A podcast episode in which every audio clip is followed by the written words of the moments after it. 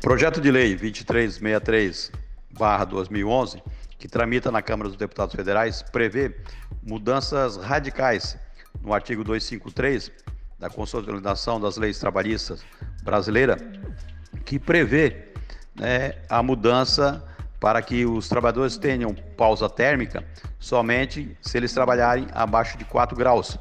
E hoje a legislação ela prevê, vamos pegar aqui a região sul, conforme a zona climática, a região sul é 10 graus. Então hoje os trabalhadores que trabalham abaixo de 10 graus, eles têm as pausas térmicas, trabalhando 1 hora e 40 minutos, param 20 minutos para descanso, para repouso, para aquecimento do, seus, do seu corpo.